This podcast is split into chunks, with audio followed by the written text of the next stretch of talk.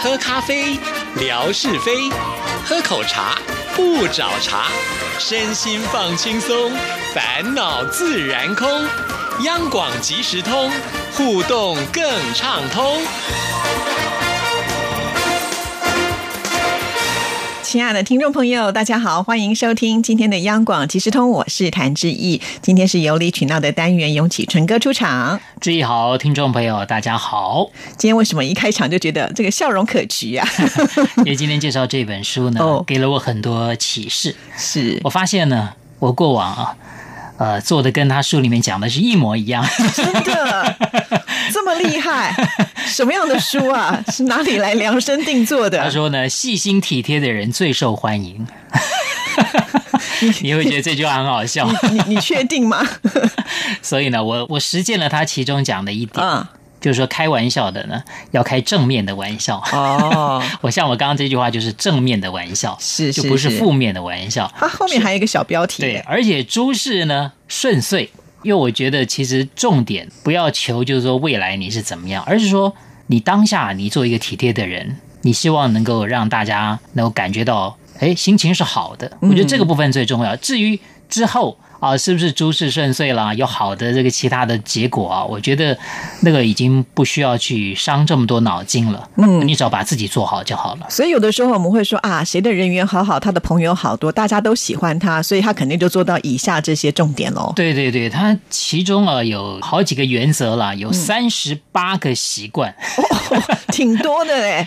这三十八个习惯了，我大概这个做到了三十九个，这个叫正面的玩笑。好好，那你说什么要讲几个，让我们来证明一下，你到底是不是符合这些呃这么好的习惯？当然，我完全不符合，就是你要开负面玩笑，开自己的负面玩笑好，开别人玩笑的时候，嗯开正面的玩笑，那开自己的玩笑当然就比较无所谓了啦。好，刚刚前面讲到就有三十八个习惯，嗯这里面呢，它当然放在很多不同的大的章节里面，它分成五大章节，包括了贴心啊，就是做人你要贴心；第二就是机会，就是你把自己准备好了，机会就会来了；第三就是习惯，你要养成很好的习惯；第四就是言语；第五呢就是行动。这个几个方面呢，有三十八个方向啊，大家可以努力。我我们节目里面当然没办法讲这么多了啊、是但他提到的几个例子，我我是觉得蛮不错的。首先，先来做一个测验。这个志毅觉得你的鞋子嗯干不干净？自己的鞋子干净啊，因为我每次穿回去之后，呃，要放在鞋柜之前，我一定会擦过。好，那志毅呢是一个成功的人，啊 这是一个正面玩笑。所以你心里不这么认为，哦，我不嘴里这么说而已。这是根据这个呃统计啊，啊，嗯统计结果。嗯当然，统计结果是大数法则嘛。嗯，好，那不晓得你是不是例外？还要补上这一枪 这，就是负面玩笑，啊这个不好，这个不好。好，那他当然他里面做过统计，就是说呢，只要你鞋子保持干净的人，通常你给别人的印象会比较好。哦，他说呢，你去看有一些成功人士，比方说艺人好了，嗯，当然现在有一些艺人他可能走的是比较颓废的风格了，是那当然另当别论。嗯大部分的艺人，哎，他们在这个镜头前面啦，或者公开场合的时候，都会特别注意自己的仪容。那尤其是鞋子，他们更是也不敢马虎。呃，以前我有一位这广播的前辈啊，他有一个理论很有意思，他说呢。他擦鞋子啊，擦鞋油嘛，啊，男生，嗯啊，这个皮鞋擦鞋油，他说他连鞋底都会擦，鞋底擦油不会吧哎？鞋底都擦鞋油，那不会滑倒吗 你不？敢相信哈？对当然不会滑倒了，嗯不至于滑倒，因为其实它接触的面哈不是这个全部嘛哈，它中间有一个凹的地方，因为它鞋跟的地方哈，而且这个鞋鞋底的构造呢，并不是说像鞋面那么样的光滑，嗯，擦鞋油的原因呢，并不是说呃你会看到它多亮，而是说呢，因为擦了鞋油，对鞋子产生了一个保护的膜一样，嗯你的鞋子比较不容易坏。所以呢，他说呢，他连鞋底都会擦。那人家说你这不是很麻烦吗？他的回答是：你觉得鞋油贵还是鞋子贵？哇，这个是很爱惜任何东西的人对。他想着你多花一点鞋油没有关系啊，但你鞋子也许可以多穿几次就赚回来了，对对而且你给人的感觉就是，哎，你是面面俱到啊，给人的印象其实是好的。就是我们常常看别人，像志毅，经常都穿的很名贵。那我们就觉得，哎，这是一个成功人士的样貌，对不对？大家都很羡慕啊，这样的生活，我什么时候才能够做得到？这是算什么？这个叫有为者是亦若是，对不对？你带给人家的是一个美好的典范。哎呦，你今天这样讲，我都觉得 会不会接下来有不怀好意没有没有没有，今天我完全不会这样做，你放心。你这样留到下一集，符合这本书上面所说的内容。好，就是鞋子嗯啊，他鼓励大家呢，一定要把鞋子保持干净啊，给人家最好的一个印象。嗯再来呢，就是说，如果你要称赞别人的话，最好你要透过第三方来称赞。所以第三方，就是说，比方今天志毅要称赞我，他不要直接就讲啊，李正淳你很好，而是说文哥说你很好，哎，这样有差别吗？夏志平说你很好，这样有几个好处。嗯。第一个呢，我会觉得，哎，文哥这个人不错，经常在背后说我坏话，想不到偶尔也会说我好话，嗯。那我会觉得他这个好话是真心的，哦，因为他不是在你面前对，不是在我面前。比方志毅直接讲我好，我觉得志毅就是一贯讲场面话嘛，讲太多了，我怎么可能相信你呢？但其实志毅是真的也认为我不错，但他透过文哥也说我很好。啊那这产生了一个对于这件事情的加强的效果，这是第一个，这个话的这个真诚的程度呢被提升了。是再来呢，你也会对于第三者，就是文哥啊，你其实也是造福于文哥。哦你不但是让我心情好，你也让文哥的形象提升了。是是是，对是不是三赢的一种三赢的一种局面。那这样的一个理论是从一部推理小说来的，是这个叫做温莎效应。哦，温莎哈，就是温莎伯爵、温莎公爵啊，这个温莎。这本小说里面呢，有一个人物，就是温莎伯爵夫人。她在里面呢就讲过这样的一段话，他说呢，总有一天你用得上他。第三个人讲的好话，绝对是对你派得上用场。你要随时的啊，处处结善缘，哎处处结善缘啊，让别人可以在另外一个人面前说你的好话。那相对的，如果今天志毅跟我讲，哎，文哥说我很差，好，这个效果呢非常厉害，啊，是比志毅说我很差啊，又是还要加成的还要哎对，还要加成的效果。哇，那我就更加的认为。你去跟文哥讲，他真的是个好人，我以德报怨。为什么突然后面还有这一段？好，所以当别人哦，如果直接讲你不好的时候，你一定会觉得，哎，我才不受你的这个影响呢，我自己过我的这个很好的这个日子，嗯对不对？但是如果有第三者，而且他是不经意的时候讲出来的，哇，那种杀伤力的效果是非常大的。好大家要善用。不是要避免我说善用就是好的，的，好的啊，这个这个好的这种赞美 啊，要善用。好可怕。好，那再来呢？他讲到一个习惯，就是说要有三同啊，同就是同样的同啊，类似像同理心一样了。第一个呢，就是要同感啊，比方说志毅讲啊，这个文哥不错，嗯，我如果讲，哎，文哥也真的不错，这个时候志毅就觉得，哎，我们两个人的英雄所见略同，是，你的心情应该会不错。嗯如果你说文哥不错，我说你就是欣赏文哥，他哪里不错？文哥的不错，对不对？只有表现给你看。那这个时候你可能心情就有点怪怪的了哦啊，就觉得哎，怎么你不认同对，我不认同了嘛嗯。好、但是你说是不是一定要违背自己呢？明明文哥不好，那我还一定要说啊，我认同他。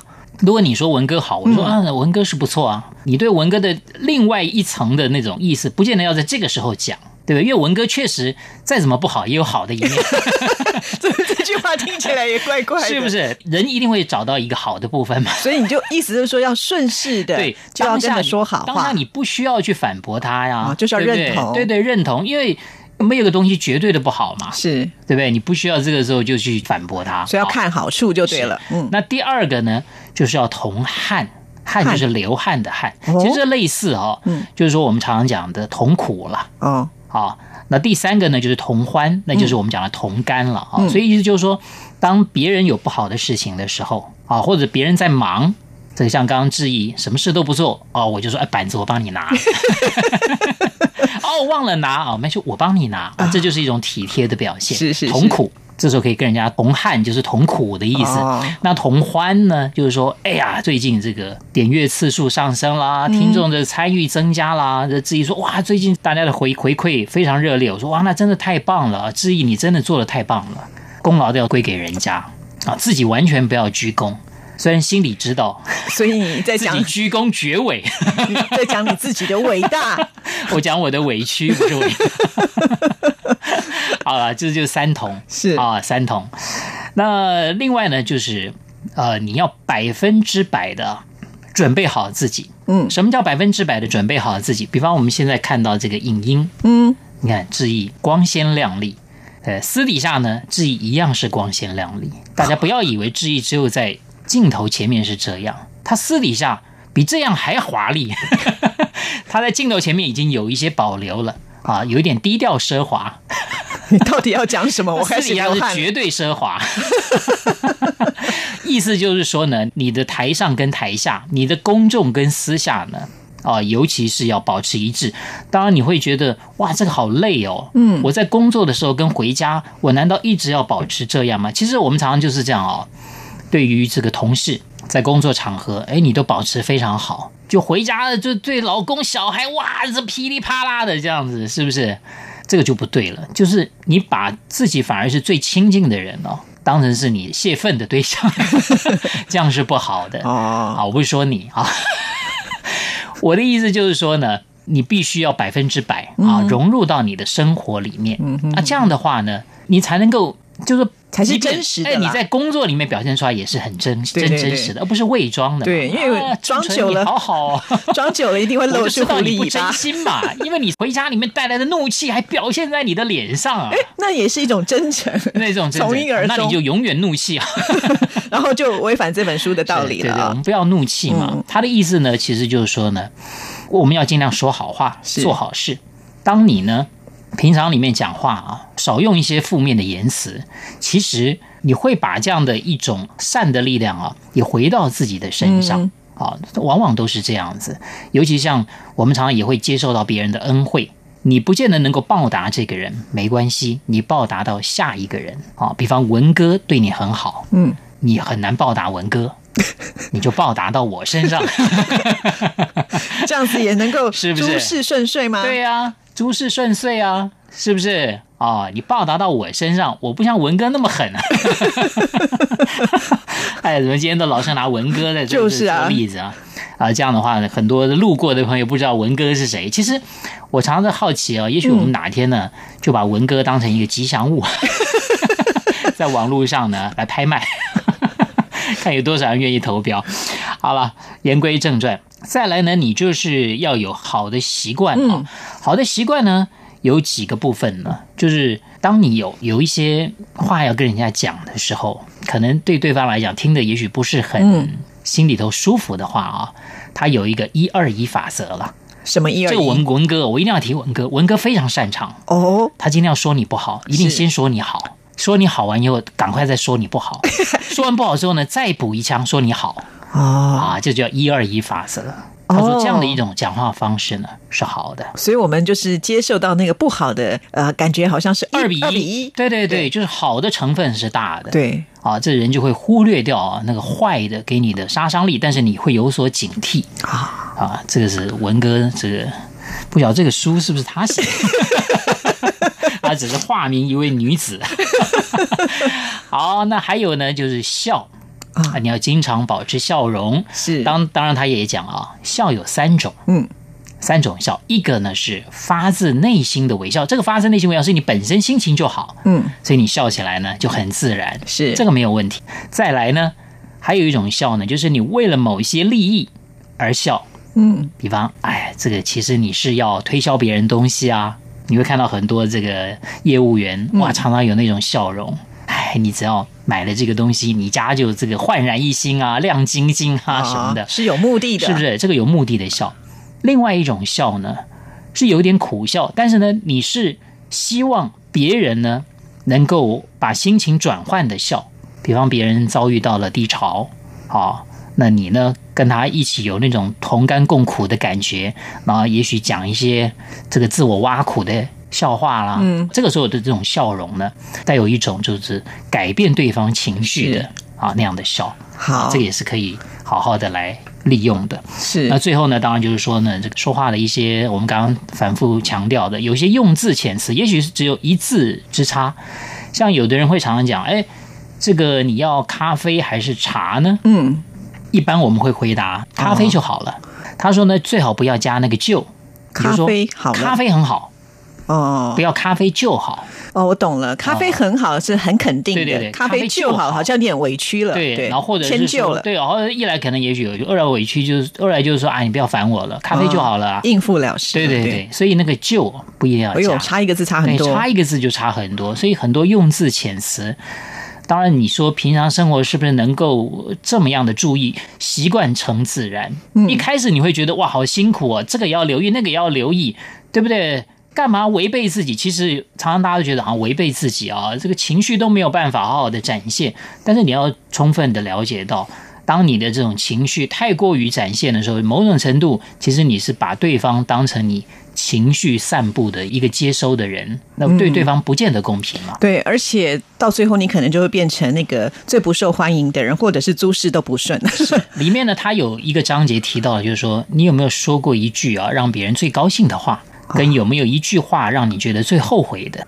哦，我想今天就我们的题目对，用这个来给大家当一个题目。好，我想这个就是一个开放性的题目好了，不要说一定是伤害别人的话了，或者说你你曾经说过一句话，别人觉得非常好，而且你也觉得是做的太好的一句话，或者说你有觉得你说了哪一句话伤害别人，都可以。来作为警惕的，也欢迎您跟我们一起好大家来共勉啊。嗯，好，那上个礼拜我们要送的这本书就是让人无法拒绝的神奇字眼哈，这本书。可是我们上次出的这个题目叫怎么来的？哦，呃就就是有很多给大家选择的，对，选择有十句，十十句。对对对对，结果呢？结果很多听众朋友都选的是第六句。第六句是你什么时候比较方便？我们在节目里面 永远没有方便的时候。哎呦，拽的嘞！好，来抽出一位幸运听众朋友。好，来得奖的是哎这一位一棵开花的树啊一零一五，好，他选的是第二，嗯，啊，他说这个第二就是你愿意试试吗？啊，他说这句话呢，感觉是一种鼓励，让你去尝试。哎，我觉得这句话也真的不错。嗯常常有一些人对于很多新事物一开始会有一点点畏惧，嗯，那如果有人给你试探了一句，哎，你要不要试试看？或者有人不好意思开口嘛，对不对？你就说，哎，你要不要试试看？他主动问你要不要试试看，这时候你就好像有一点这种啊，有意愿了哎，马上就啊，就是接接上来了。否则你叫他主动开那个口，他有点难为情。他需要一点台阶啦。对对对，嗯就像像像李正仁这种，有的时候就是脸皮薄嘛。对不对？脸皮薄，常常需要人家开口问：“哎，要不要这个请你吃顿饭？要不要给你打三千块啊？” 那我就说：“嗯，那嗯，好好吧。好勉强。好了，看看其他人的这个想法是怎么样啊？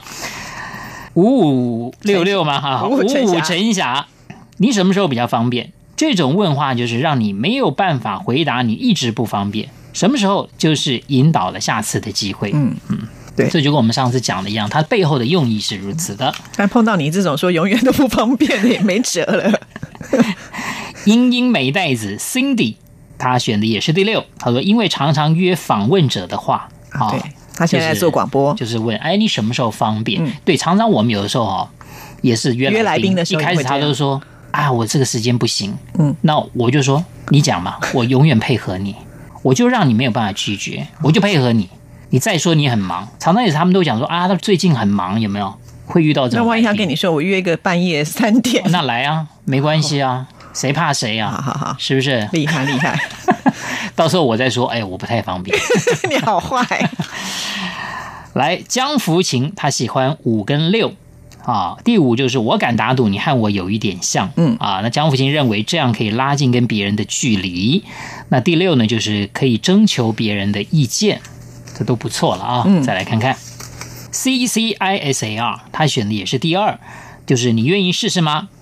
这种语言的方式，很多人会觉得他被尊重。所以呢，只要不是对自己不好的事，而且又有时间，我想很少有人会拒绝的。嗯，也是啦，对对，好吧？那你愿意试试来参加这个活动吗？对啊如果还没参加过的人，很好玩哦。是啊，而且呢，一不小心也许中奖了呢。，对对对，而且我敢打赌你和我很像，哎呦，你好会用啊参加就会中奖。啊！谢谢，拜拜拜